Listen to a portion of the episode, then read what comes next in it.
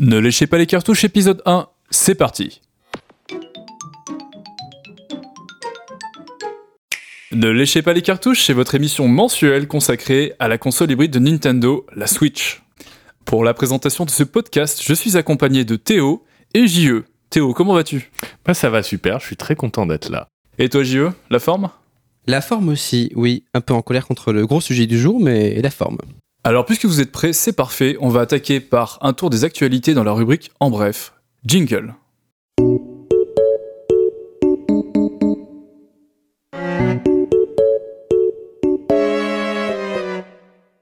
Et on attaque cette rubrique en bref avec Persona 5 Scramble, du coup, une suite directe à l'excellent JRPG Persona 5 sorti exclusivement sur PS4. C'est donc un jeu très différent côté gameplay, puisqu'il va s'agir d'un Musso cette fois-ci et non d'un JRPG au, au, sens classique du terme. Et c'est censé se passer six mois après la fin des aventures de Joker dans l'épisode original. Alors, au-delà du fait que le jeu change totalement de genre, je trouve ça plutôt surprenant d'avoir une suite d'un jeu qui n'existe pas sur Switch, parce que du coup, effectivement, pour l'instant, Persona 5 et sa version remasterisée Persona 5 Royal sont visiblement des exclusivités Sony, donc sortiront uniquement sur PS4. Donc je, trouve ça assez curieux d'offrir euh, une suite de jeux directement à des joueurs de Switch qui n'ont jamais pu toucher à l'original. Oui, surtout que euh, avait été teasé pendant longtemps comme euh, Persona 5 S. Et donc la plupart des gens s'imaginaient qu'on allait avoir un Persona 5 euh, Switch, en fait, que le S correspondait à Switch. Et c'était un peu un rêve que tout le monde caressait de pouvoir jouer à Persona 5 qui se prêterait extrêmement bien en, en mode portable. Euh, donc c'est un peu déceptif comme, euh, comme nouvelle quand même, non? Bah surtout avec l'arrivée de... C'était une annonce avec l'arrivée de Joker dans Smash Bros. Donc du coup tout le monde s'imaginait jouer à Persona sur Switch. Et finalement, effectivement, on s'est tapé euh, cette annonce de Musso un peu bizarre. C'était, ouais, ça a fait, ça avait fait un peu de bruit, je crois, quand, euh, quand l'annonce avait été faite. Ouais, il y a dû avoir des déçus. C'est vrai que moi, j'ai pas fait, euh, j'ai pas fait Persona 5 et je l'aurais bien fait euh, sur Switch.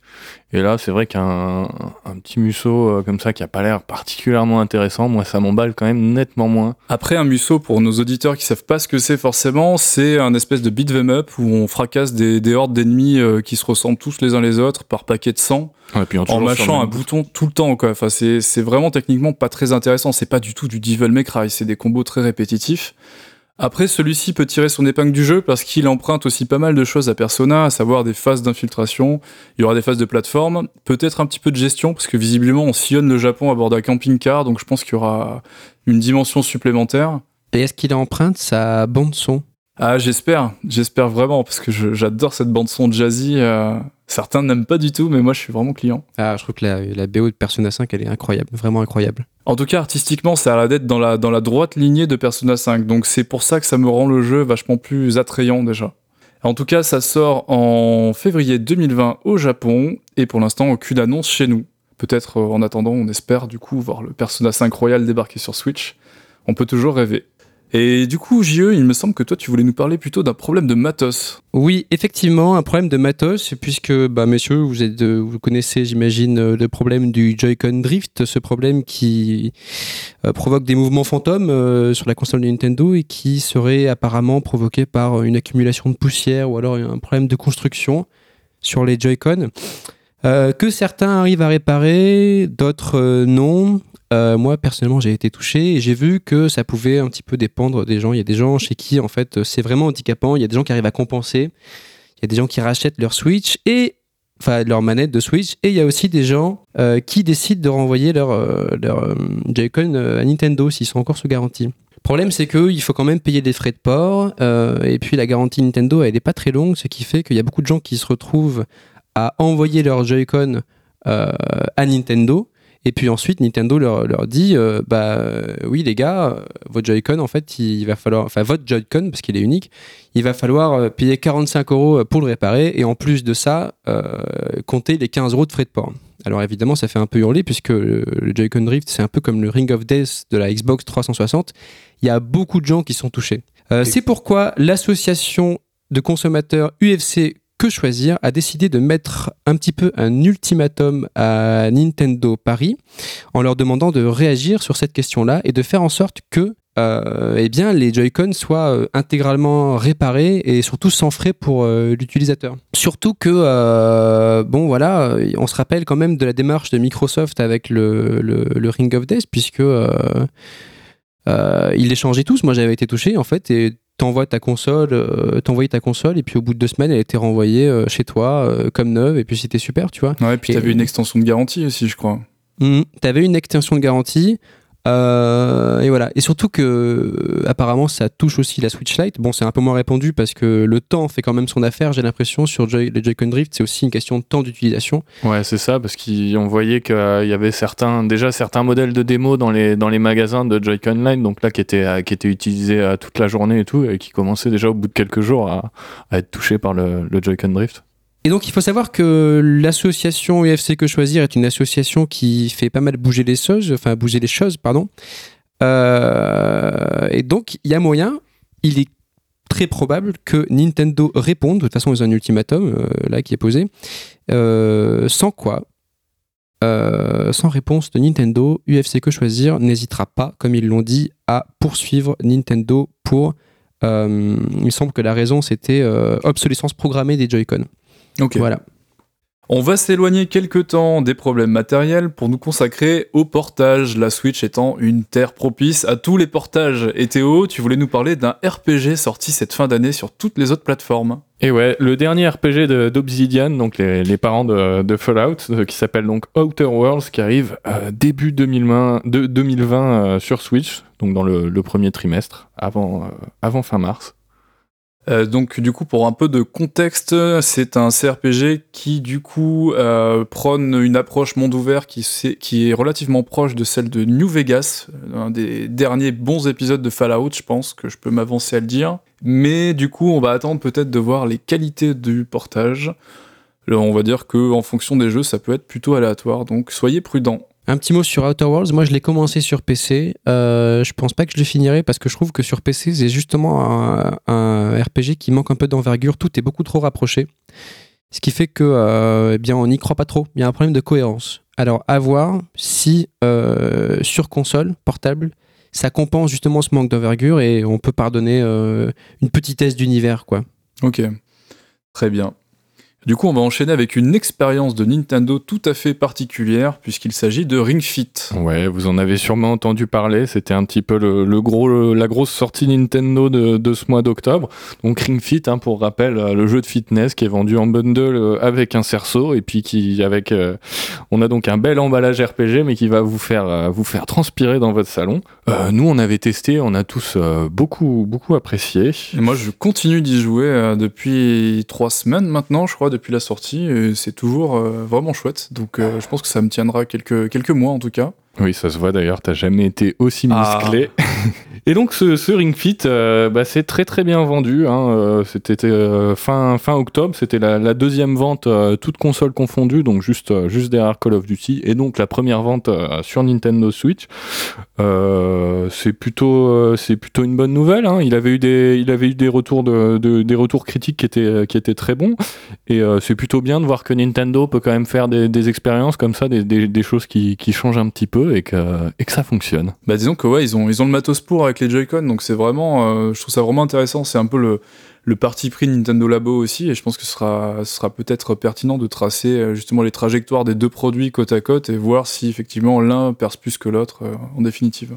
c'est étonnant à regarder et en fait ils font pas mal de one shot à chaque fois alors pour l'instant ils gardent pas une techno qui pousse ils ont essayé le Nintendo Labo là ils essayent le Ring Fit est-ce qu'ils vont continuer sur euh, à, développer le Ring Fit ou pas? C'est une bonne question Bah, je, Ring Fit, je sais pas, mais en fait, les Joy-Con permettent tellement un, tas de. Enfin, ils sont tellement bourrés de capteurs que finalement, ça permet un tas d'expériences. Il suffit d'avoir un peu d'imagination, j'ai l'impression. C'est vraiment le parti pris de Nintendo Labo qui te fait construire des jouets qui n'ont rien à voir et qui s'utilisent, enfin, avec les Joy-Con qui s'utilisent de façon très différente. Donc, euh, pour moi, il y a un potentiel quasi infini finalement. Euh, c'est à eux de proposer une façon d'utiliser ces manettes-là, quoi. On va s'éloigner des sorties euh, contemporaines, on va dire, pour se réfugier dans une Madeleine rétro. Et Jean-Tienne, je crois que tu voulais nous parler d'une compilation particulière. Oui, Madeleine de Proust, effectivement, pour moi qui ai découvert le jeu vidéo avec la Mega Drive, euh, Aladdin et Le Roi Lion, édition Mega Drive, donc euh, sortent remasterisés en quelque sorte sur l'eShop de la Switch. Et d'ailleurs, ils sortent aussi en boîte, il me semble, sur une cartouche qui contient les deux jeux. Alors, il faut savoir que Aladdin, euh, qui est connu sur Mega Drive pour avoir de nombreux problèmes de hitbox et qui est souvent comparé à la version Super NES, a justement été retouché de façon à ce que les problèmes de hitbox soient réglés et effectivement le jeu gagnerait en qualité. Ah, c'est pas mal parce que les hitbox du jeu original étaient vraiment très injustes. Ouais. C'était vraiment l'enfer les hitbox. C'est vraiment les coups d'épée euh, passaient à travers, on se faisait toucher pour un rien. Bref, là apparemment le jeu est vraiment euh, bien propre. Et à côté de ça, on retrouve donc euh, le célébrissime Le Roi Lion, qui était une cartouche qui était extrêmement vendue sur Mega Drive, euh, que je pense beaucoup de petits garçons comme moi avaient eu à l'époque, qui était très très dur. Bon, alors par contre, Le Roi Lion, ils l'ont pas touché. Donc euh, c'est toujours aussi dur, aussi labyrinthique, par contre aussi beau et fidèle à- au dessin animé, au même titre que Aladdin, hein, parce qu'Aladdin, il faut quand même... À l'époque, c'était vraiment une claque graphique, mais de malade. Euh, et alors, ce qui est super intéressant, c'est qu'ils ont agrémenté euh, cette édition-là euh, de plein de petits bonus. Donc, c'est comme ça qu'on aime voir les rééditions. Il y a des textes sur les designers, comment est-ce qu'ils ont repris les, les animations Disney, en fait, comment est-ce qu'ils les ont réintégrées au jeu. Il y a même la version de démo de l'E3 qui ressemble pas du tout au jeu final. D'Aladin. Ouais. Ils l'ont re- ils l'ont reproposé du coup sur la cartouche. Euh, et pour- alors que pourtant c'est tout buggé, hein, tu vois, il y a des carrés blancs, etc. Euh, on peut vraiment jouer à la première version du jeu. Sans compter qu'on peut aussi trouver sur la cartouche euh, les versions Game Boy, Game Boy, Game Boy Color. Ouais, je crois qu'elles sont vraiment plus anecdotiques, celles-là, par contre. Ouais. hein. Ouais. Ouais. mais quand même, tu vois, c'est pas rien. Moi, c'est Ouais. quand, quand je rachète ont- un jeu. Bon, voilà. Après, la question, c'est toujours celle du prix. Ouais, la compile est chère, en fait. Elle est hein. sortie à 30 euros. Mais là, elle baisse et tu peux déjà la trouver à 20 euros parce qu'effectivement, c'était trop cher. Je pense qu'ils se sont rendus compte qu'elle ne se vendait pas assez. Euh, mais oui, là, elle baisse euh, drastiquement. Et euh, moi, tu vois, pour 15 euros, 10 euros, 15 euros en physique, je suis prêt, je suis prêt à passer à la caisse et je suis très content. J'espère que ce genre d'initiative, surtout des jeux, tu vois, des jeux Disney quoi, comme DuckTales qu'on a envie de revoir ou alors euh, Castle of Illusion. tu Ceux-là, tu les as sur la Mega Drive Mini, en fait. DuckTales, il est pas sur Ah, Mega Drive Mini, ouais. ouais. Castle of Illusion et World of Illusion, Mais ils DuckTales, il avait été remasterisé déjà. Oui, euh, par euh, Treasure, non? Je crois. Et du coup, c'est vraiment une excellente version. euh, et moi, je la conseille, je l'ai faite. euh, le, re- le remake, du coup, c'est pas vraiment un remaster. Mhm. Est vraiment magnifique et, oui, et très cool. DuckTales, effectivement, il a été remasterisé, mais en fait, je me rends, je parlais de Quackshot. Est-ce que je vous rappelez de Ah Quackshot oui, Quackshot, ouais. Magnifique jeu avec euh, Donald Duck en héros qui parodie un peu les jeux d'Indiana Jones et qui était incroyable. Et donc, j'espère que euh, on aura d'autres jeux de ce style-là de, de Mega Drive un petit peu remastered. Et après, pour préciser à ceux, celles et ceux qui n'auraient pas joué au jeu sur Mega Drive à l'époque, en ligne droite, c'est des jeux qui se terminent en moins d'une heure, je crois. Donc, euh, faut quand même le savoir, euh, ça va pas vous occuper très longtemps. Surtout que je suppose qu'ils ont agrémenté les portages de versions, enfin de, de fonctionnalités de retour en arrière, de sauvegarde rapide, de choses comme ça. Donc vraiment, euh, vous, sans vous casser les dents sur la difficulté, vous allez y passer moins de temps qu'à l'époque. Parce que moi, ça m'occupait, euh, je crois qu'Aladin, je le finis en un après-midi, quoi. En version originale, j'ai encore la cartouche. Donc voilà, à vous de voir si, vous êtes client. Oui, surtout pour les nostalgiques, donc. Et on va enchaîner avec un succès colossal, celui de Super Smash Bros Ultimate. Voilà, le fameux euh, jeu de baston euh, qui, qui règne en maître sur la console de Nintendo.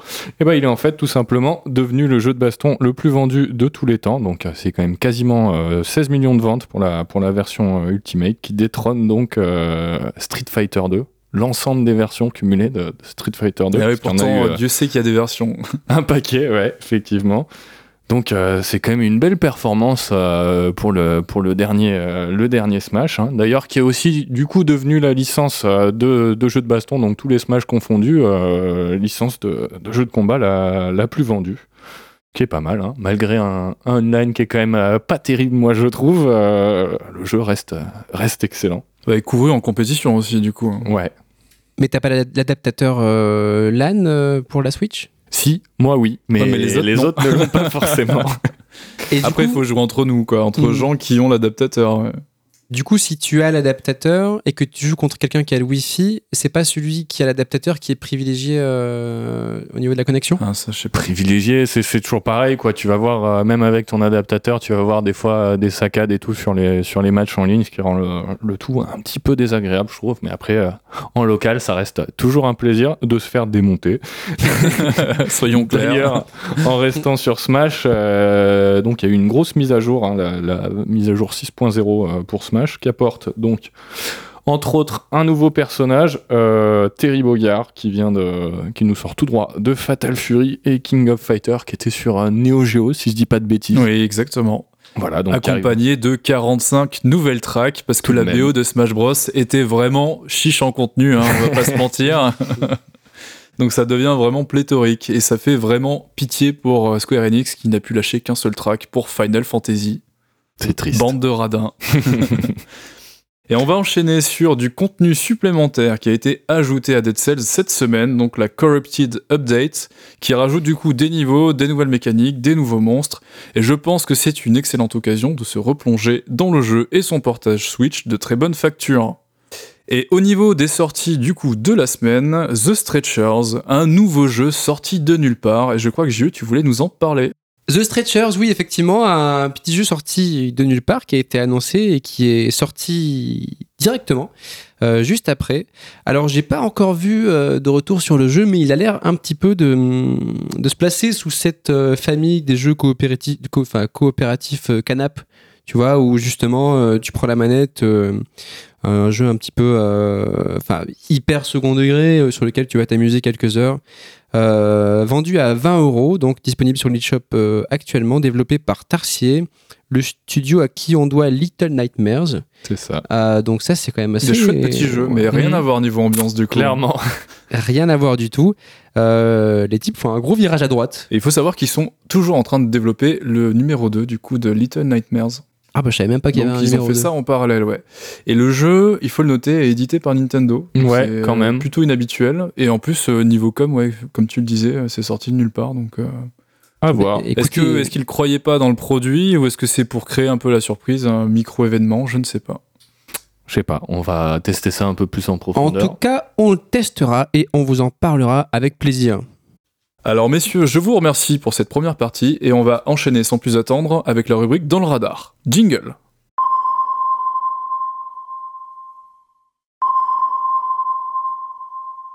Et pour attaquer cette rubrique dans le radar, une évidence, la sortie du monument Pokémon à la fin du mois. Et je crois que JE, t'avais très envie de nous en parler. Oui, très envie, euh, très envie de parler de Pokémon effectivement parce que c'est une sortie que tout le monde attend énormément. Alors il faut savoir qu'il y a eu beaucoup de leaks sur Pokémon récemment. Euh, par exemple, on a appris qu'il y aurait 400 Pokémon en tout dans la- sur la cartouche, ce qui paraît pour beaucoup de gens assez peu finalement par rapport euh, au nombre assez hallucinant de Pokémon qu'on pouvait avoir sur la cartouche euh, des anciens comme Soleil et Lune ou X et Y, euh, etc. Ouais, je pense qu'au total, on était aux alentours de 900, je pense, toute Ouais, génération quasiment. On devait être à peu près à 900. Euh, là, on nous annonce 400 Pokémon. Parmi ces 400, il doit y en avoir 100 des nouveaux. 100, Hmm, 100 ouais, je nouveaux Pokémon. combien de nouveaux. 120 nouveaux Pokémon. 120. Ouais, à peu ouais. près. Ouais, donc euh, on peut penser que pour euh, un Pokémon de nouvelle génération, c'est un peu maigre. Ou alors peut-être qu'ils veulent repartir sur de nouvelles bases, je sais pas, mais en tout cas les fans ne sont pas très contents. Pour ce qui est de la map, apparemment, elle euh, ferait la taille de deux fois, euh, selon les rumeurs, deux fois le plateau du prélude de Zelda Breath of the Wild sur la première zone. Donc, ce qui est grand, mais pas si grand que ça finalement quand on y réfléchit. Euh, donc voilà, les premiers retours sur le jeu qui commencent un peu à tomber par-ci par-là. Les premières images sont un peu inquiétantes. Le jeu techniquement a pas l'air très beau. Euh, il va falloir voir ce que ça donne. Toutes ces nouvelles couplées aux innovations de la euh, méga évolution, pas de la méga évolution, de, de la, de la forme Gigamax, Gigamax, ouais. Hmm. tout ça n'augure, en tout cas pour l'instant, moi je trouve pas grand chose de bon. À voir, j'espère une bonne surprise, mais euh, on va bien voir comment ça va se passer. Et de toute façon, on en reparlera forcément pour le prochain épisode parce qu'on a prévu de l'acheter et du coup de vous Ouais. faire un retour euh, juste peu après sa sortie. Normalement, ça sera le gros morceau de l'épisode prochain. Le 29 novembre sort le portage d'un jeu qui me tient particulièrement à cœur, mais je vais laisser la parole à Théo. Ce jeu, c'est donc Where the Water Tastes Like Wine. Donc, c'est un jeu, un jeu narratif indépendant sorti il y a 2-3 ans sur PC. Euh, on se retrouve à jouer en fait un, vagabond euh, qui explore euh, le, folklore américain des, des années 30. Le jeu a pas super bien marché sur PC. très mal marché en fait. Je crois qu'ils l'ont écoulé à plusieurs milliers d'exemplaires, mais pas plus. Ouais, c'est dommage. Alors les critiques étaient un peu mitigées. Clairement, c'était un jeu qui était qui était pas parfait, mais mais il avait vraiment de visiblement de grande qualité. Il est super beau. Euh, et puis euh, ouais, esthétiquement, euh, ça, ça, a l'air d'être une belle histoire visiblement qui est, qui est assez prenante. Donc, puis le jeu, je crois, a été patché un peu aussi parce qu'il y avait quelques problèmes techniques au démarrage. C'est peut-être ça aussi qui l'a, qui l'a pas permis de rencontrer sa, sa fanbase, quoi. Ouais, voilà, donc c'est le portage de la seconde chance en espérant pour, pour lui qu'il trouve son public cette fois. Moi, je pense que je pense que je me pencherai dessus. Je pense qu'il me trouvera aussi. Euh, moi, je voulais vous parler de Gemstone Plus, euh, du coup, qui ressort euh, le 12 décembre sur Switch, au prix de 18 euros, visiblement, peut-être un peu moins si vous le précommandez sur l'eShop, comme d'habitude. C'est un jeu, un shmup, qui avait fait forte impression quand il était sorti, ou là, il y a peut-être une petite dizaine d'années maintenant, qui avait été porté remastered sur PS4, et qui ici va débarquer sous une forme évoluée, avec euh, la partie artistique a été reprise, les musiques aussi, des contenus supplémentaires, un level design revu, euh, des monstres revus eux aussi. Et euh, du coup, vu que ça a été un succès plutôt très favorable côté critique, je pense que ça vaut le coup de se pencher dessus. notons notamment sa bande-son orchestrale qui avait été saluée de toutes parts à l'époque. Donc ça nous fait un petit jeu bien sympa pour le mois de décembre. En décembre également, on, peut noter euh, l'arrivée de Call of Juarez Gunslinger, donc c'est euh, le FPS euh, western qui était sorti sur PC et console de salon en 2013. C'était un, petit jeu assez sympa avec avec quelques pirouettes et quelques idées qui étaient qui étaient plutôt plutôt chouettes hein, parce qu'on vivait l'aventure racontée par un par un narrateur donc qui pouvait des fois se tromper ou revenir sur ce qu'il disait. un affabulateur surtout parce qu'il enjolivait toutes ces histoires. Et du coup, ça donnait un résultat, un résultat assez chouette. Donc voilà, ceux qui sont allergiques aux FPS console peuvent se le faire pour pas cher, à mon avis, sur PC. Et pour les autres, bah, pourquoi pas euh, cette petite édition Switch qui arrivera donc en décembre avec une édition physique qui est prévue également. C'est étonnant, une édition physique pour hmm. six petits jeux. Euh, bon. Ouais. En tout cas, on attendra de voir les qualités du portage comme d'habitude avant de vous le recommander. Et moi, je vous l'éclore du coup ce dans le radar avec la suite tant attendue de Shovel Knight par Yacht Club qui sort du coup en décembre. Il s'agit d'un tout nouvel épisode consacré au King Knight qui s'appelle du coup King of Cards. Ça va être l'occasion une fois de plus de revisiter les environnements de Shovel Knight complètement remodelés avec en tenant compte du gameplay du coup si particulier de ce nouveau protagoniste. Il faut également souligner que le jeu sera accompagné de Showdown, qui sera un standalone, qui sera aussi donné au possesseur de Treasure Trove, euh, qui est bizarrement un, opus orienté euh, coach canap, euh, affrontement. voilà, pour l'instant j'en sais pas plus que ça, ça a l'air plutôt sympa, donc je testerai tout ça pour vous faire un retour. Dans le radar, c'est maintenant terminé et on va enchaîner immédiatement sur un tour de table pour savoir à quel jeu, messieurs, vous jouez en ce moment. Jingle.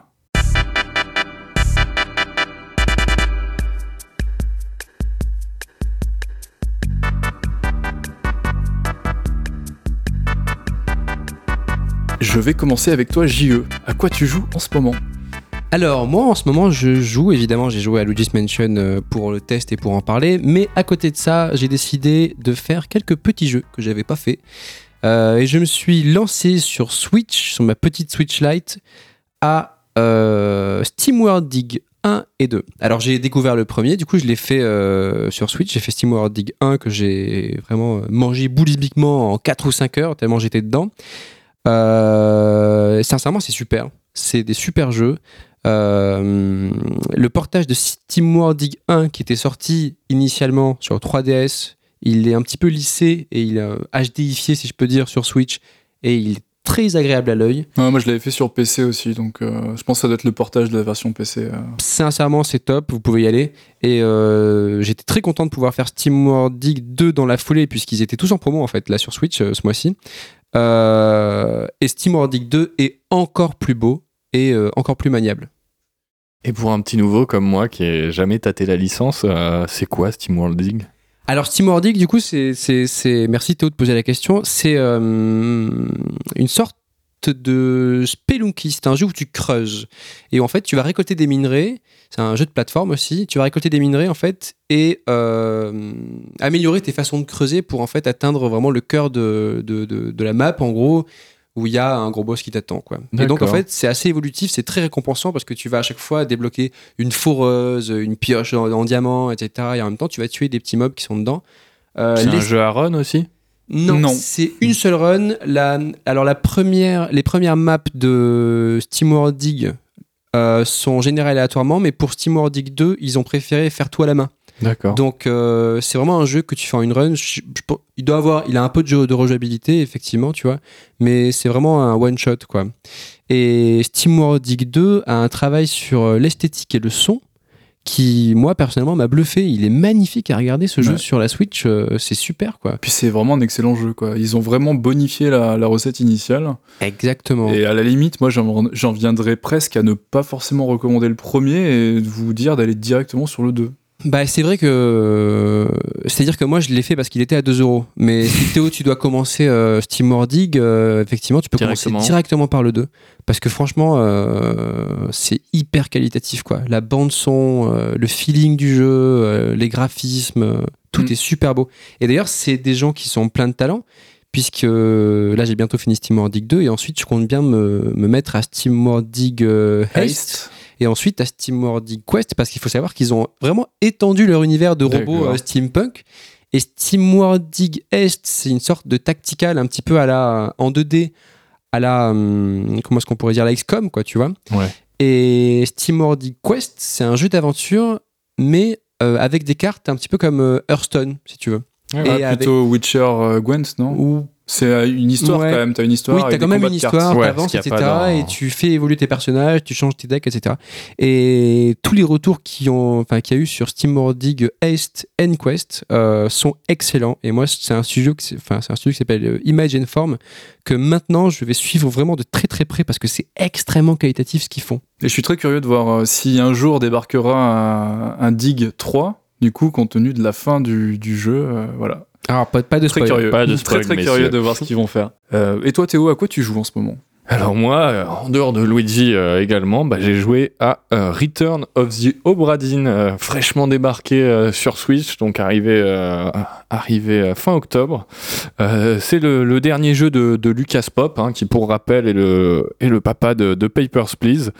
Euh, c'est un jeu, euh, un jeu d'enquête qui a un visuel euh, unique. hein, vraiment, ça, ça se démarque. hein, ça, reprend un petit peu finalement le rendu graphique des, vieux ordi IBM là en monochrome, noir et vert, mais en 3D.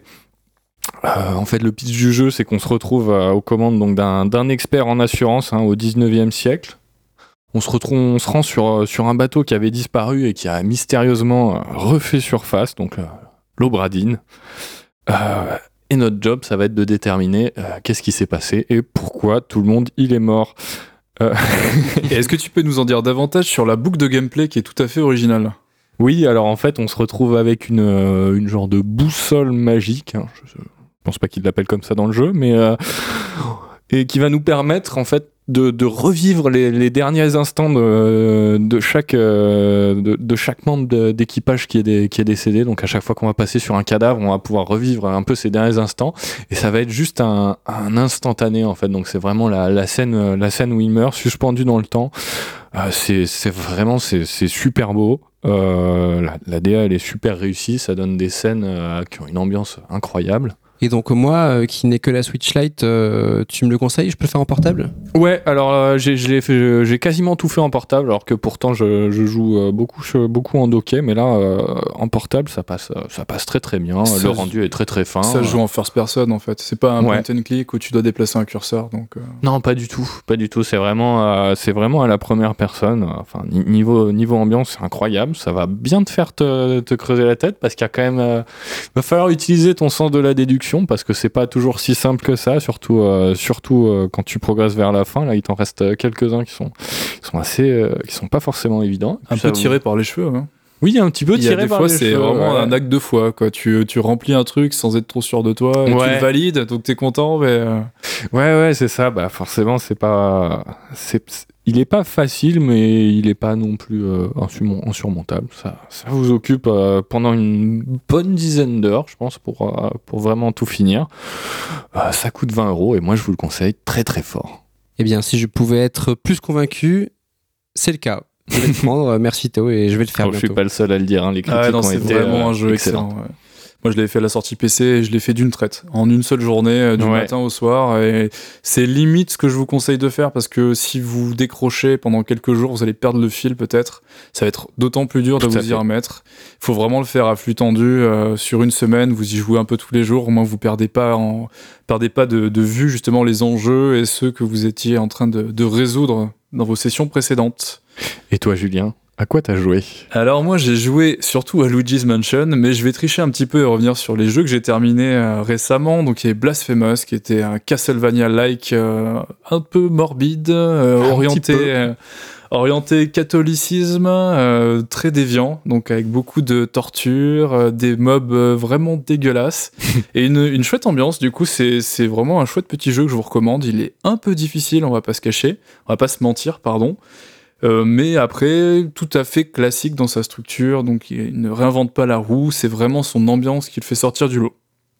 Donc j'ai passé un très bon moment dessus, même si à la fin j'avoue que j'ai j'ai peut-être un petit peu rushé parce que je, je commençais à être euh, un petit peu lassé du jeu. Ah, tu l'as terminé donc alors? Oui, j'ai terminé. ouais. Et il m'a pris, je pense, une vingtaine d'heures. Euh, le compteur d'heures étant pété, euh, logiquement, ça, la console me dit que j'ai mis 150 heures pour le finir, Mhm. mais je sais qu'elle se trompe.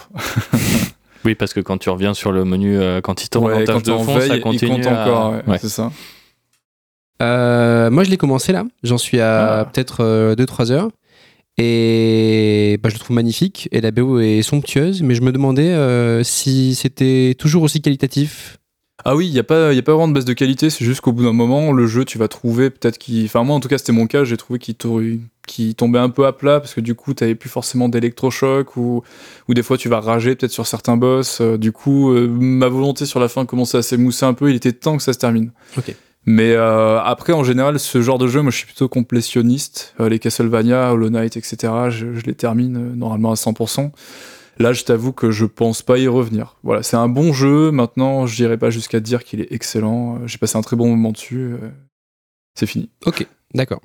Et du coup, j'ai également terminé Sayonara Wild Hearts, qui m'a du coup pris beaucoup moins de temps, parce que j'ai dû le terminer en une heure, une heure et quart à peu près. Sayonara Wild Hearts, c'est un jeu de Simogo interactive, qui est en fait euh, une sorte de, de Rez, on va dire, de, donc un, un jeu musical. Le concept, c'est qu'en gros, c'est une illustration gameplay d'un album concept de, de pop électronique euh, un peu acidulé. Donc, je, JE n'aime pas du tout la BO. Moi, on va dire que je tolère. euh, certains morceaux me plaisent pas mal.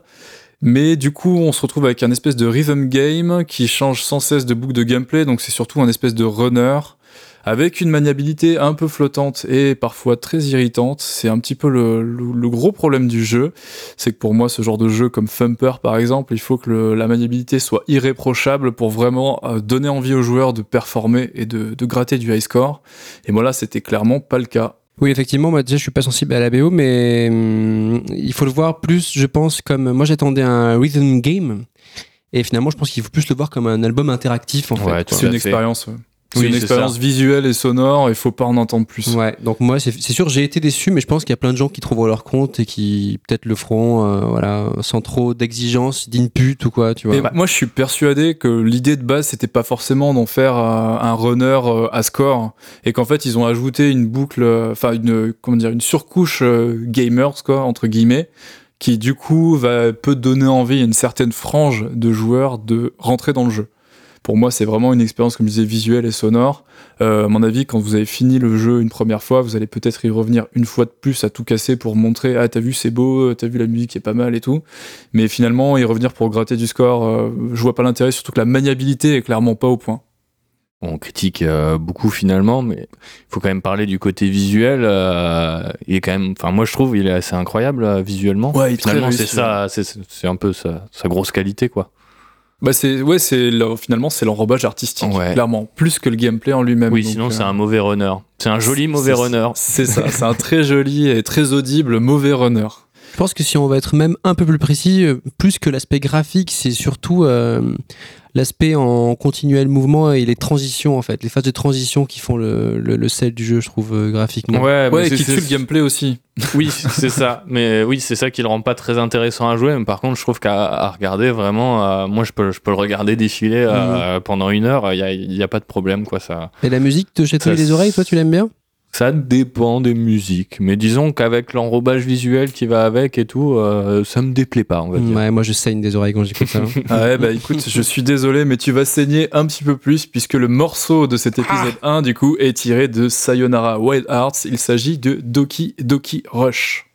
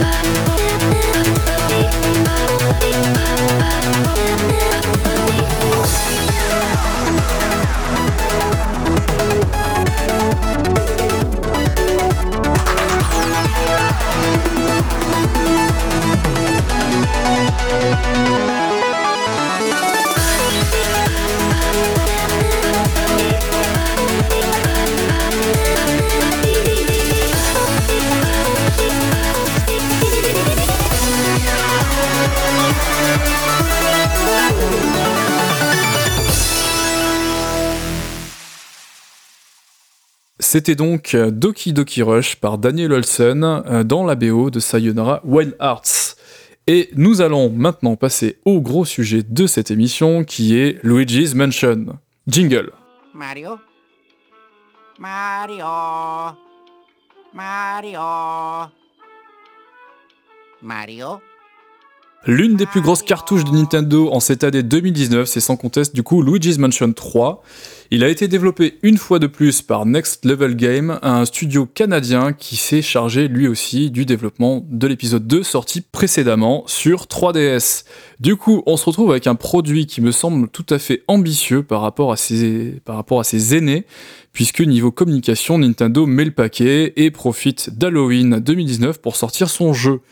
Nous l'avons tous terminé au- autour de cette table, donc il est temps pour nous de vous faire un débrief. Comme d'habitude, les amis de Luigi se font emprisonner par le roi Boo et notre mission sera de les dégager de tableau. Cette fois-ci, exit les manoirs. Ça se passe dans un hôtel. Et il faut le dire, nous sommes plutôt divisés puisque Théo et moi-même avons plutôt apprécié le jeu et JE, en contrepartie, lui, a passé un moment plutôt désagréable. Donc vous allez pouvoir euh, nous entendre, nous affronter autour du jeu.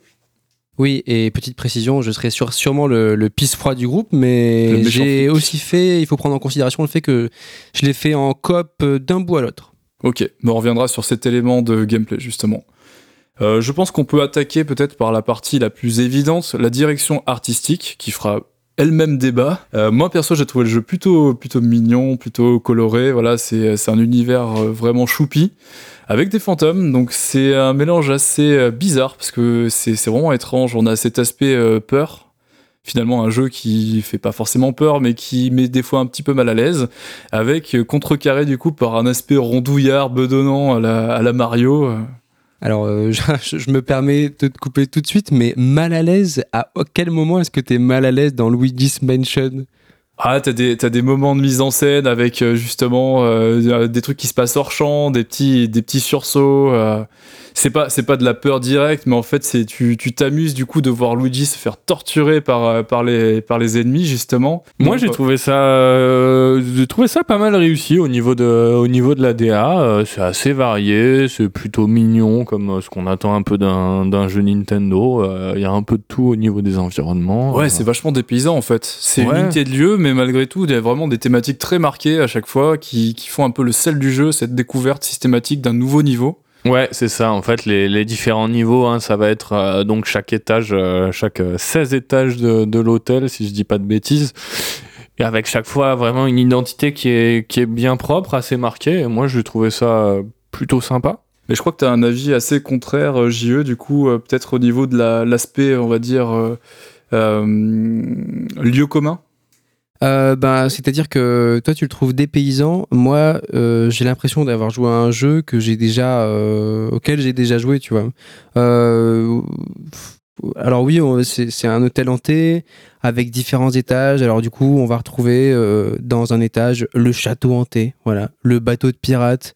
on se croirait un peu dans un un parc d'attractions un peu bas de gamme, tu vois. Euh, ce serait un peu triste tout.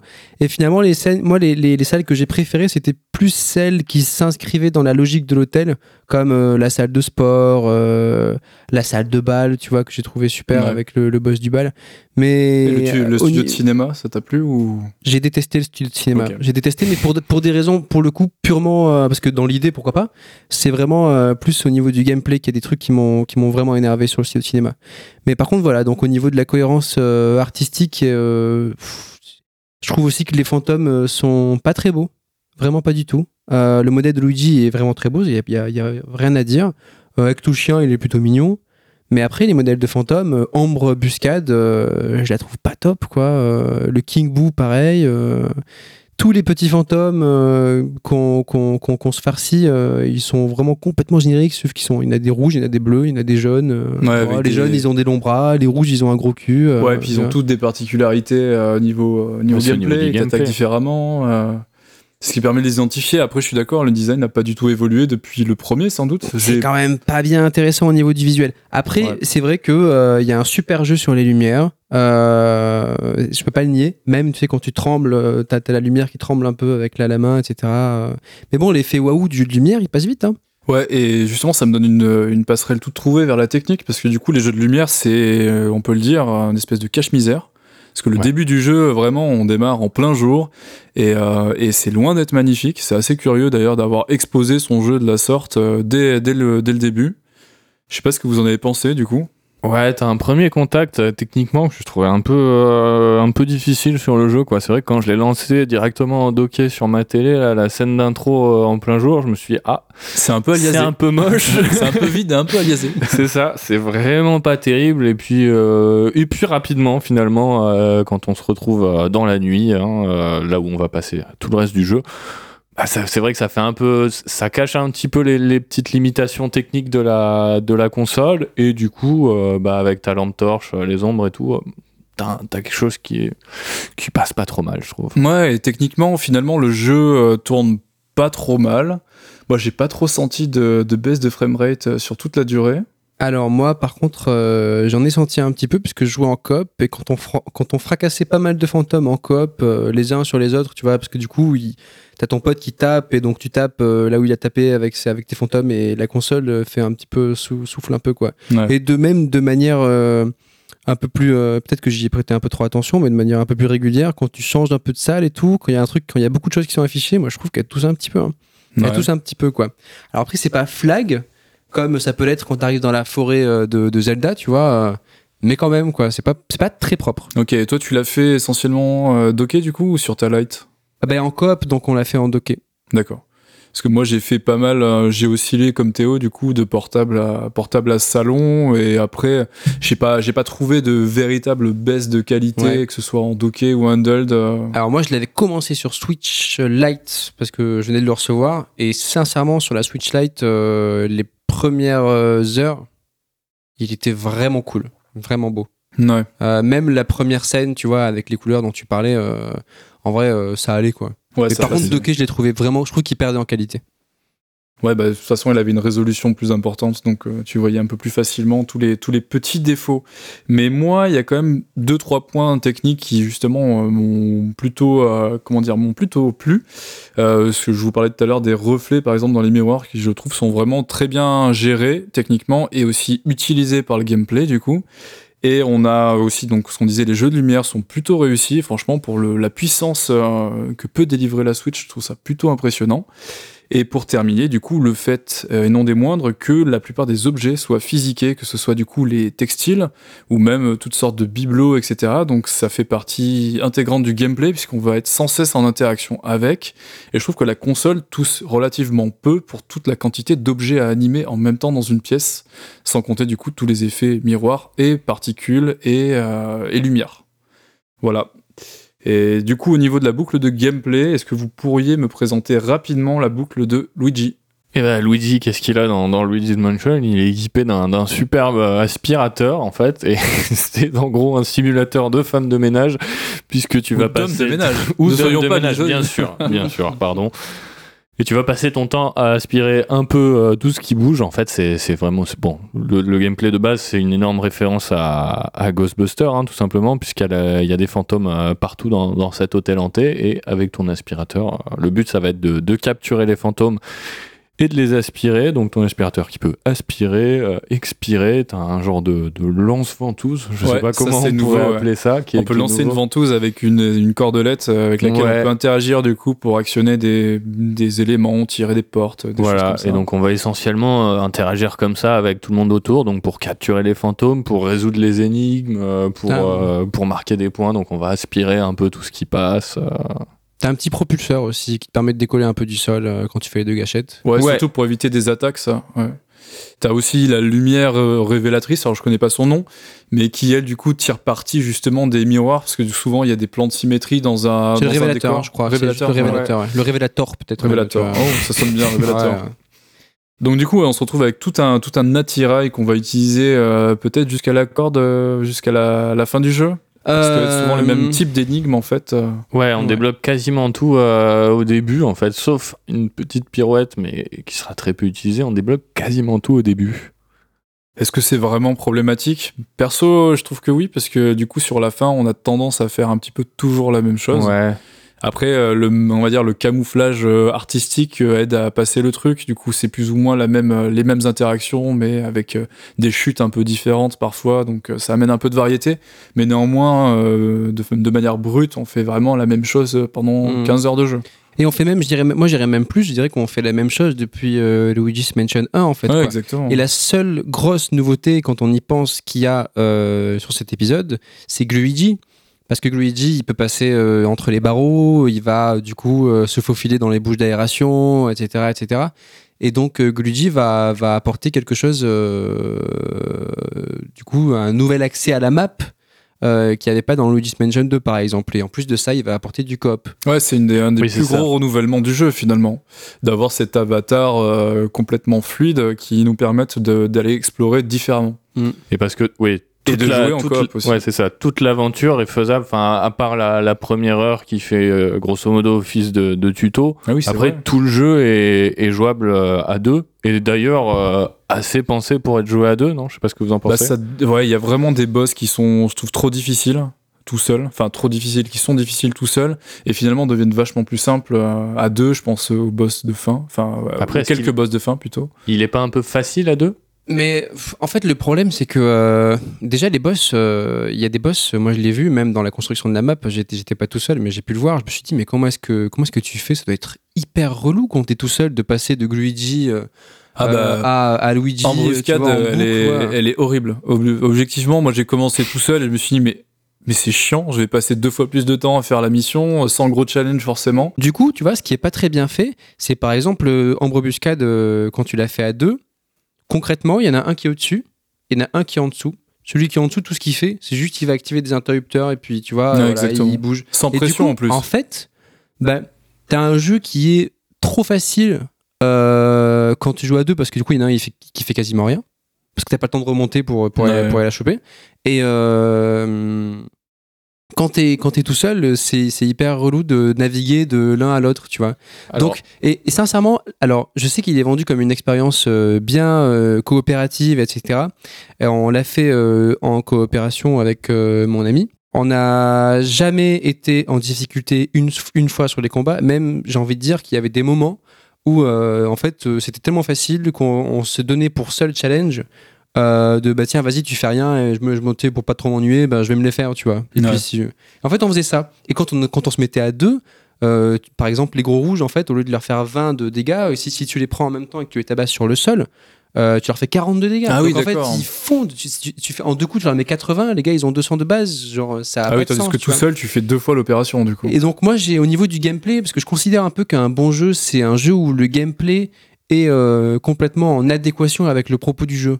Et euh, là où on a une espèce de parodie du, jeu d'horreur et même du film d'horreur à la Resident Evil, etc., c'était la proposition initiale de, de, de Luigi's Mansion, euh, je trouve ça un peu... euh, ça me sort du jeu en fait, parce que j'ai l'impression que Luigi c'est un chasseur, tu vois, un diurnambule qui erre d'étage en étage pour tout nettoyer, et quand je le vois avoir peur, ben j'y crois pas une seconde. Après, c'est pas un jeu qui est, vendu comme ayant beaucoup de, beaucoup de challenges. hein. C'est un peu dans la veine finalement de, de Yoshi. quoi. C'est des jeux qui sont super accessibles, euh, vraiment faciles. Ah, mais Alors- vraiment facile à deux, parce que moi Ouais. vraiment, il y a des moments tout seul où j'ai galéré, des trucs Les boss. tu- Ouais, surtout. les boss surtout. euh, Il y a des boss qui sont. Enfin, j'ai bouffé des autres chiens sur le, le boss du B2 par exemple. C'est absurde. Get boss good. de bouée. Mais euh, oui, non. Après, le jeu est dans l'ensemble très facile. C'est vrai qu'il y a certains boss qui sont euh, un petit peu plus difficiles, voire même un petit peu frustrants. En tout cas, en solo. Euh, à deux, c'est peut-être pas le cas, mais euh, Alors je te rassure, il y a aussi plein de boss frustrants à deux, mais pour d'autres raisons en fait. Par exemple, nous, euh, Ectosha, qui a un boss qui revient, on a mis du temps à comprendre, parce qu'on était, alors qu'on était deux, on a mis du temps à comprendre qu'en fait il fallait pas bouger déjà pour qu'il s'approche de nous, et ensuite on a mis du temps à comprendre à quel moment il fallait le flasher, parce qu'il fallait attendre le tout dernier moment, et ça en fait on te le dit pas, euh, pour enfin, en fait, que euh, ses yeux soient, euh, soient éblouis quoi. Alors que t'as aucun indice visuel sur ah bah là ses yeux sont pas accessibles tu vois. Ouais, tu peux, tu, tu- tu celui-là- peux très bien moi j'allais le voir je me dis mais pourquoi j'arrive pas à le flasher il a pas de lunettes de soleil. Avant le jeu te montre que justement quand ils ont des lunettes de soleil euh, tu dois les aspirer. Ah, ou les taper ou les et en fait aspirer, du coup à partir du moment où ils en ont plus tu peux les flasher. Donc tu vois tu, tu vois le chat qui arrive sans lunettes de soleil tu dis bon bah, je vais le flasher maintenant qu'il est par terre. Et non tu sais pas pourquoi ça marche pas elle se protège tu vois Ça, c'est un peu le Euh, problème des boss euh, du jeu en général, quoi. C'est qu'il y en a pas mal, en fait, où tu vas pas forcément euh, comprendre euh, tout de suite euh, ce que le jeu attend de toi. Et du coup, c'est un- vrai que ça, c'est un peu chiant, des Il y a fois. un gros problème d'indication visuelle. Je sais qu'il y a des moments, par exemple, où tu vas aspirer et puis il y a un moment, tu sais pas pourquoi, en fait, là, tu pourras pas aspirer alors que tu l'as fait sur un objet qui ressemblait à ça avant. Là, en fait, il faut que tu mettes la ventouse. Ouais. Ouais, bah, D'accord. C'est un problème Et en d'affordance. fait, tu te retrouves, tu arrives dans une salle, alors moi, c'est mon cas, vous me direz si ça a été le vôtre, mais tu te retrouves à rentrer dans une salle au bout d'un moment, à poser ton cerveau et puis t'aspires tout. Tu passes tout au révéloscope. En fait, tu essaies tous les boutons. Si ça, ça marche pas, bah, tu essaies ça. Puis tu vois. En fait, finalement, je trouve que c'est du contre. euh, c'est pas du tout comme ça qu'un jeu d'enquête ou un jeu d'exploration avec des énigmes doit, doit, doit s'articuler. Faut pas que tu te dises en rentrant dans une salle Ah bah tiens, bah, je vais essayer ça, puis ça marche pas, je vais essayer ça. Tu vois? Bah après, moi, mon, mon plan de. Enfin, ma façon de procéder, c'est déjà de base, t'es censé tout aspirer parce que tu vas révéler des éléments avec lesquels t'es censé interagir. Et après, euh, moi, je, en tout cas, genre le révéloscope, c'était vraiment, tu joues avec les miroirs ou la symétrie de la scène, tu vois vite s'il manque quelque chose à un certain endroit. Donc, j'ai jamais trop eu à le faire de façon, on va dire, random. Après, euh, niveau, niveau frustration, effectivement, il y a des passages où je ne comprenais pas ce qu'il fallait faire. Donc, euh, ça arrivait euh, trois, quatre fois dans le jeu que, effectivement, je fasse n'importe quoi euh, parce que j'étais bloqué. Quoi. Et les boss, un peu pareil. Une, Les boss, ouais. Vu qu'on a un arsenal qui est relativement étendu, des fois il faut comprendre quand utiliser tel gadget sur une phase de boss en particulier pour le blesser, pour le mettre, euh, le mettre euh, en mauvaise situation. Euh, des fois j'ai vraiment eu quelques soucis. Ouais, moi dans l'ensemble, c'est vrai que j'ai- pas mal apprécié le, apprécié le jeu. Euh, les boss, quand même moins, quoi. C'est vrai que pas, c'est pas le point fort du jeu, je dirais, quoi. J'ai beaucoup apprécié me balader dans tous les étages et tout. Moi, je trouve pas que ce soit un mauvais parc d'attractions. Au contraire, c'est un, c'est un parc d'attractions très agréable à, à visiter. Les combats de boss, euh, je t'avoue qu'il y en a pas mal qui me laisseront pas un souvenir euh, impérissable ou alors un mauvais souvenir, hein, Ouais, plutôt, euh, ouais. dédicace au, au boss, euh, au boss des égouts. hein. La bouée, c'est un cauchemar. Mais après, comme tu le dis, moi, moi aussi, ça a été un jeu plaisir d'exploration. Euh, J'en j'en parlais hors micro. euh, c'est vraiment, euh, je trace le parallèle un petit peu avec les, les meilleurs jeux Lego que j'ai pu faire, genre Lego Batman Ouais. il y a quelques années. Parce que déjà, d'un point de vue plastique, ça ressemble euh, vraiment beaucoup à ce qu'avait fait Traveler's Tale. Niveau énigmes aussi, c'est souvent des petites énigmes pas très compliquées, mais plutôt rigolotes. Il y a un comique de situation, de décalage qui est permanent. Et donc vraiment, dans l'ensemble, c'est un jeu qui met le, le plaisir sur le- l'exploration, la découverte de, de petits, euh, comment dire, de petites, euh, de petits clins d'œil, surtout ici des, des clins d'œil cinéphiles. Ouais. On va pas se mentir, Il là-dessus, vachement euh, de ça en est rempli, mais ras la gueule, c'est, c'est vraiment un petit plaisir de tous les instants de se dire, ah tiens, ça c'est malin, ils ont pensé à intégrer un bout de tel film, euh, voilà. Et en plus, ça ratisse assez large, parce que du coup, il y a de la série B euh, d'horreur, mais il y a aussi pas mal de films ultra populaires, euh, ne serait-ce que des petits, des petits clins d'œil à, j'ai dit, Retour vers le futur, Retour vers le futur, pour essayer de pas trop spoiler, il y a un peu de, un peu de, Dans la mer, il y a vraiment plein de choses. Puis des trucs un peu inattendus, genre Truman Show, un peu d'Hitchcock. Du coup, c'est c'est vraiment un patchwork que je trouve plutôt réussi là-dessus. C'est le truc qui m'a fait tenir un petit peu jusqu'au bout, jusqu'au bout du jeu. Bah, de toute façon, euh, moi c'est pareil. Le...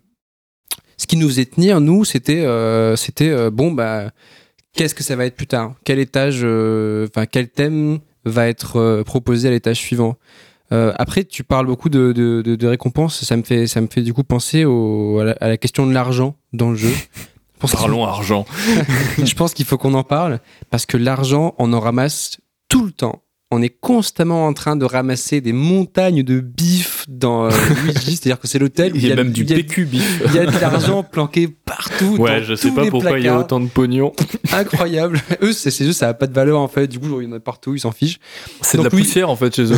Littéralement, ça se dépose partout où tu nettoies pas. Luigi, il aspire tout et tu passes ton temps à, à- à ramasser l'argent et à de l'argent. Et du coup, euh, en fait, c'est un peu bête parce que euh, moi, je trouve qu'encore une fois, cet excès de récompense là, euh, visuelle et auditive, tu vois, euh, avec son truc ting ting ting, ben en fait, ça te sort de de, de l'atmosphère euh, que j'aimerais que le jeu ait en fait finalement. C'est-à-dire une ambiance survival horror décomplexée et humoristique, mais pas en fait une espèce de bah, justement de jeu de Lego. Et en fait, c'est peut-être ça que je reproche. Ouais. Maintenant que tu le dis, tu mets un peu le mot dessus en fait, tu vois.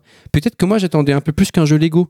J'avais Hmm. pas envie de jouer à un jeu Lego. J'avais pas envie de voir plein de petits écrous quand je cassais une brique ou quoi, tu vois, genre. euh, Mais curieusement, moi, c'est un feeling que j'ai sur le 3, mais que j'ai pas eu sur les autres, en fait. Peut-être qu'on met le, le doigt sur quelque chose, il y a peut-être une profusion trop marquée euh, dans celui-ci par rapport au précédent. Ce qui est dommage aussi, c'est que quand même euh, toute cette thune que tu passes euh, donc à 15 heures à ramasser, voire, plus, bah, elle sert un peu à rien en fait. Quoi. Tu as, une boutique euh, mais avec trois items différents. Qui sont pas si utiles que ça et, et c'est vrai qu'en fait dans le, au final tu te dis au début tu te dis je ramasse plein de thunes ça va me permettre euh, d'améliorer euh, mon, mon, mon ectoblast c'est le, le nom de l'aspirateur euh, de, de, de, de- je sais pas d'acheter des power-up des trucs comme ça et en fait pas du tout. L'argent, ça va principalement être euh, un, ton- un ton- moyen de ton rendre scoring. le jeu encore un peu plus facile. Ouais, même aussi, du scoring, euh, comme tu le disais. c'est- Ouais, mais en fait, tu peux aussi acheter, je sais pas si vous avez remarqué, mais tu peux Bah, acheter si, si. des emplacements. Enfin, tu peux regarder où sont les bouts. les collectibles, euh, et les ouais, collectibles, en fait, tu vois. Mais C'est très moi, c'est pas accessoire. tellement ça. Ouais, ça c'est super accessoire. accessoire. En fait, c'est vraiment ton score à la fin. Quoi. Le, le jeu te donne, euh, te donne un rang en fonction de, de la thune que tu as ramassée. Et moi, j'aurais vraiment adoré qu'ils ajoutent de la pseudo, des mécaniques pseudo RPG. Où en fait, tu viens justement améliorer ton matos, tu as plus de capacité. Peut-être que les fantômes, on aurait pu en stocker un certain nombre. Après, il fallait vider. Au Ou... niveau de la variété des fantômes, quand même, c'est un peu triste, hein. C'est Oui, quand aussi, même un peu ouais. triste, hein. Oui, Euh, t'as quatre types de fantômes et puis leur déclinaison en mini, quoi. Bah, c'est ça. Plus les boss. Ouais. Après, c'est pas, c'est- pour moi, c'est pas un jeu dans lequel je revenais euh, pour les passages euh, de capture de fantômes qui sont effectivement pas particulièrement intéressants, mais, mais en fait, euh, ouais, c'est vraiment, c'est la, la balade. euh, bah, déjà, le petit plaisir primaire au début de, de tout péter, de tout aspirer, ça c'est rigolo, un petit peu le côté jeu Lego. Bon, ça passe après, mais c'était vraiment la, la balade en fait de, dans, des, des- dans des univers qui sont vachement différents d'étage en étage et Ouais. tout. Et moi, c'est ça qui m'a fait passer, euh, bah, somme toute, un bon moment sur le, sur le jeu quand même. Ouais, partagé. Moi, euh, j'ai encore euh, deux, trois trucs à dire. C'est euh, déjà, ouais, il y a, y y cette balade-là qui, qui fonctionne à peu près. Parce que moi, je trouve que les dur. étages, les étages sont quand même assez. euh, En fait, il y, a, des- il y a des très bonnes choses. Parce qu'il faut quand même le dire, il y a des très bonnes choses. Moi, j'ai beaucoup aimé, par exemple, l'étage euh, musical où le boss, il est au piano et il accompagne des ennemis, etc., qui viennent nous chasser, etc. ouais. Bon, c'est pas, pas un trop gros spoil, c'est le, trois- Ouais. le quatrième, je crois. Euh, ça, j'ai bien aimé. Ensuite, il y a vraiment des niveaux où euh, c'était une plaie, quoi. Le niveau des égouts, euh, sincèrement, il déroge pas à la règle. C'est Ah, vraiment une plaie. Et euh, juste pour terminer, j'ai un coup de gueule à passer. C'est moi j'avais ramené une manette GameCube avec l'adaptateur en me disant bah, que du coup mon ami jouerait sur les manettes de la Switch et moi je prendrais la manette GameCube. Euh, ça fonctionne. mais à moitié. C'est-à-dire que du coup, euh, la manette de GameCube est mal mappée. Donc la touche pour souffler, elle n'existe pas. Euh, Puisqu'en fait, c'est les Ça boutons peut de tranche. problème. Ah, c'est étrange ça. C'est c'est les boutons de tranche. Donc en gros, Z, c'est pour aspirer. Euh, ce qui est complètement con parce que tu vois, tu, tu passes ton temps à aspirer donc avec Z, R, tu vois. Z. Les gâchettes, c'est pour euh, faire euh, de la lumière, tu vois, pour faire le- le- l'éclat. Et c'est des touches qui sont aussi remappées sur les, du coup, sur le A, B de la GameCube. Ouais. Donc en fait, tu peux, tu peux, euh, t'as, t'as- t'as toutes les fonctionnalités en moins. Donc euh, Ah, mais le problème de, tu peux pas la faire avec le problème de la manette GameCube, c'est qu'il y a trois gâchettes en fait. Ouais. Il n'y en a pas quatre. Et Ouais. le jeu utilisait quatre gâchettes. Oui, mais bah, moi j'ai Et les joué- boutons. moi- Mais ouais. euh, Mais moi j'ai joué avec. Après, du coup, on s'est, euh, on s'est lancé euh, à le faire avec les Joy-Con, euh, les demi Joy-Con, tu sais, un Joy-Con chacun. Oui, qui ont moins de boutons Mais il y a finalement. moins de boutons. ouais, mais du coup, comment tu fais avec le stick? Parce que tu l'utilises le stick Avec pour t'orienter? le, avec le, Ouais, mais avec pas le- en horizontal. Avec le truc horizontal. Ouais, mais pas en horizontal, c'est vertical. Le gyroscope. Mais du coup, en fait, ce qu'ils ont fait, c'est que quand tu laisses appuyer sur deux boutons, tu peux contrôler aussi dans les sens en étant statique. D'accord. Donc en fait, ils ont trouvé, c'est quand même, tu me diras, c'est quand même bizarre de- d'avoir trouvé euh, une manière de faire avec un Joy-Con et de pas avoir mappé la manette GameCube. Surtout qu'en plus, il y a plein de gens qui vont l'acheter parce qu'ils ont aimé le, le, le, le, euh, le 1 et qui vont le refaire avec la manette GameCube. J'en suis sûr, j'ai vu plein de vidéos sur YouTube qui en parlaient, des mecs qui voulaient le refaire, tu vois. Et je trouve ça, euh, bah, je trouve ça débile, quoi. Ouais, moi, Après, euh, ça doit pas être marqué derrière la jaquette du jeu que c'est compatible avec l'adaptateur Ouais, et peut-être pas, mais bon, enfin, quand même, tu vois. Je sais Il y a pas ça mal de jeux qui ont des Mais soucis avec. ne hein, serait-ce que pour l'histoire, tu sais, enfin, c'est un jeu qui a, qui a lancé la GameCube, tu vois. Le fait quand même que ces boutons soient pas adaptés à la manette GameCube aujourd'hui, je trouve ça quand même un petit peu, euh, enfin, je trouve ça fou, quoi. Bah, pour On moi, est c'est un dans usage marginal. hein.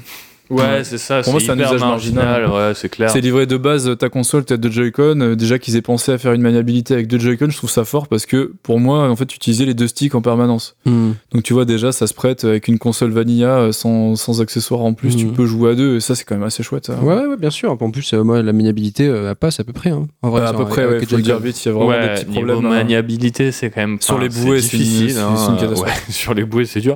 Même en général, moi j'ai trouvé ça pas super simple à prendre en main. Heureusement qu'ils demandent pas une, euh, une Ouais. grosse grosse précision. Pas quoi. beaucoup de réflexes aussi parce que des fois entre les différents équipements ça m'est arrivé de me mélanger Ouais, un peu. Je sais pas aussi. si vous aussi mais euh, il y a trop. Ouais, Enfin il y a plein fait. de touches pour plein de trucs différents. Les fantômes qui t'attaquent quand même à la vitesse de. Ils t'attaquent pas beaucoup, les fantômes. Oui, mais c'est pour ça que t'as le pas- temps. C'est pas un jeu qui demande euh, beaucoup de skill, mais c'était pas. c'est- Ouais. Ça, c'est jamais censé être comme ça. Luigi's Mansion. Il y a une dernière petite chose. Juste si jamais quelqu'un de Nintendo entend ça un jour, le son quand on n'a plus de vie, Ah oui. c'est pas possible. c'est vraiment pas possible. Ou alors ils ont joué en, ils ont fait des, des tests, des playtests en God mode sans perte de vie, mais je vois pas d'autre solution quoi. Ils sont sûrement bien meilleurs que nous. Euh, Le jeu est pas dur, mais ça m'est arrivé des fois de me retrouver avec euh, 20 PV et euh, là ça devient juste insupportable. Ouais, il y a un fait. bruitage en fait pour pour l'expliquer, un, un bruitage de à deux battement, tons ouais. qui est de plus en plus fort au fur et à mesure qu'on perd de la vie. Et du coup le machin, on va se le taper pendant 10 minutes si on passe 10 minutes à 20 HP. C'est une qui catastrophe. éclipse tous les autres sons par-dessus. Ouais. Euh, c'est insupportable. Moi, ça m'a fait euh, plusieurs fois couper le, le son de ma télé.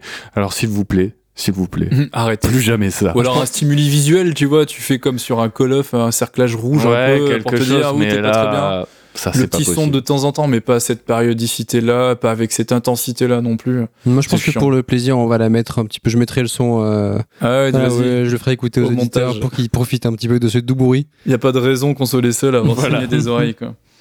Ok, bah écoutez, c'était notre tour de tour d'horizon euh, de Luigi's Mansion 3. Euh, voilà, vous êtes maintenant prévenus sur les qualités et les défauts selon nous du jeu. À vous de voir si vous craquez ou pas pour Noël.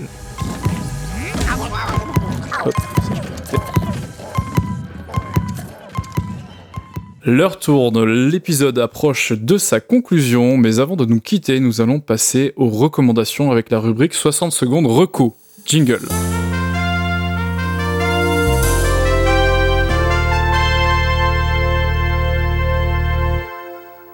JE, 60 secondes, une recommandation, et c'est parti Alors, mis en recommandation, euh, moi, je vais pas sortir du champ de la console euh, hybride de Nintendo puisque je vais vous conseiller à tous de jouer, si vous ne l'avez pas déjà fait et que vous aimez la Switch, euh, de jouer à Dragon Quest 11. euh, qui est vraiment un des meilleurs JRPG de ces dernières années selon moi. Des modèles 3D d'exception, une quête hyper longue, un cara design qui est vraiment hyper réussi, une écriture simple mais pas simpliste. un jeu de rôle avec un système de combat qui est quand même plutôt racé à l'ancienne, hein, bien classico comme il faut, c'est-à-dire du tour par tour avec des arbres de compétences qui sont peu développés. Mais voilà, euh, seul petit bémol, les musiques qui sont, même si elles sont euh, réorchestrées pour euh, l'épisode Switch, elles restent un petit peu en dessous de ce qu'on pourrait attendre du jeu. Donc voilà. Et le mode 2D aussi qui est qui vaut le coup. Voilà. Ok, parfait. Le temps est respecté. Maintenant, on va passer à la recommandation de Théo. C'est parti. Alors ma recommandation à moi, ce sera un jeu sur euh, PC parce que quand même je l'aime mon PC. Ce sera euh, Outer Wilds, donc un jeu euh, un jeu indé sorti il y a quelques mois. vous en avez sûrement entendu parler parce qu'il a eu de super bonnes critiques. moi j'étais un peu passé à côté, j'avais pas encore eu le, temps d'y jouer, donc là je m'y suis mis. pour vous la faire courte, Outer Wilds, on joue un, extraterrestre sur la planète d'Atrebois. Euh, on fait partie du programme spatial, donc notre but, ça va être un petit peu de, de prendre de partir dans notre petite fusée bricolée, euh, explorer l'univers et un petit peu euh, percer les secrets de, de la civilisation qui nous a, qui nous a précédés et qui a, qui a disparu. Euh, voilà, sauf qu'on va vite se rendre compte qu'il euh, y a un petit twist là-dedans, c'est-à-dire qu'il y a une, euh, une, boucle en fait. notre univers est en train de mourir, donc au bout d'une vingtaine de minutes, l'univers meurt, le jeu recommence, et à partir de là, à chaque fois, on a des boucles de 20 minutes pour essayer de percer tous les secrets de l'univers et découvrir pourquoi. C'est super intéressant, c'est sur PC, c'est magnifique, super immersif, l'exploration spatiale est incroyable. 20 euros, PC, Xbox One, jouez-y. Et étant donné que c'est toi qui présente d'habitude, euh, Julien, je vais prendre ton rôle et te dire, Julien, 60 secondes, une reco, c'est parti. Allez, c'est parti. Moi, j'ai à peine attaqué Death Stranding, le jeu dont tout le monde parle, donc le dernier jeu de Hideo Kojima. C'est sans doute prématuré parce que pour l'instant, j'y ai joué qu'une paire d'heures, mais c'est le jeu que j'attendais le plus de cette année et euh, je pense qu'il n'est pas nécessaire d'aller suffisamment euh, loin dans le jeu pour vous parler de l'ambiance complètement hallucinante et de cet univers vraiment original qui s'est offert à moi pendant juste deux heures. Pour l'instant, c'est une vraie petite claque et je suis vraiment très satisfait du fait que Kojima ait pu se, comment dire, s'extraire du carcan de, Metal Gear. Là, vraiment, on a une vraie proposition artistique qui tranche là, radicalement à ce qu'il faisait précédemment. Et euh, bah écoutez, même si le gameplay ne suit pas, je n'en sais rien pour l'instant. En tout cas, j'ai déjà un truc artistique qui tient la route et je, je, vais, je vais prendre ce jeu avec plaisir pendant la durée qu'il durera. Voilà. Ne lâchez pas les cartouches, épisode 1, c'est maintenant terminé. On vous remercie d'avoir écouté le podcast jusqu'au bout. On remercie celles et ceux qui nous ont aidés qualitativement à lancer ce premier épisode.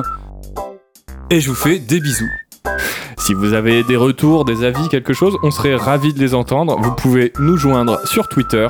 Ne lâchez pas les cartouches. At NLPLC podcast au singulier tout attaché. Et je vous dis à bientôt.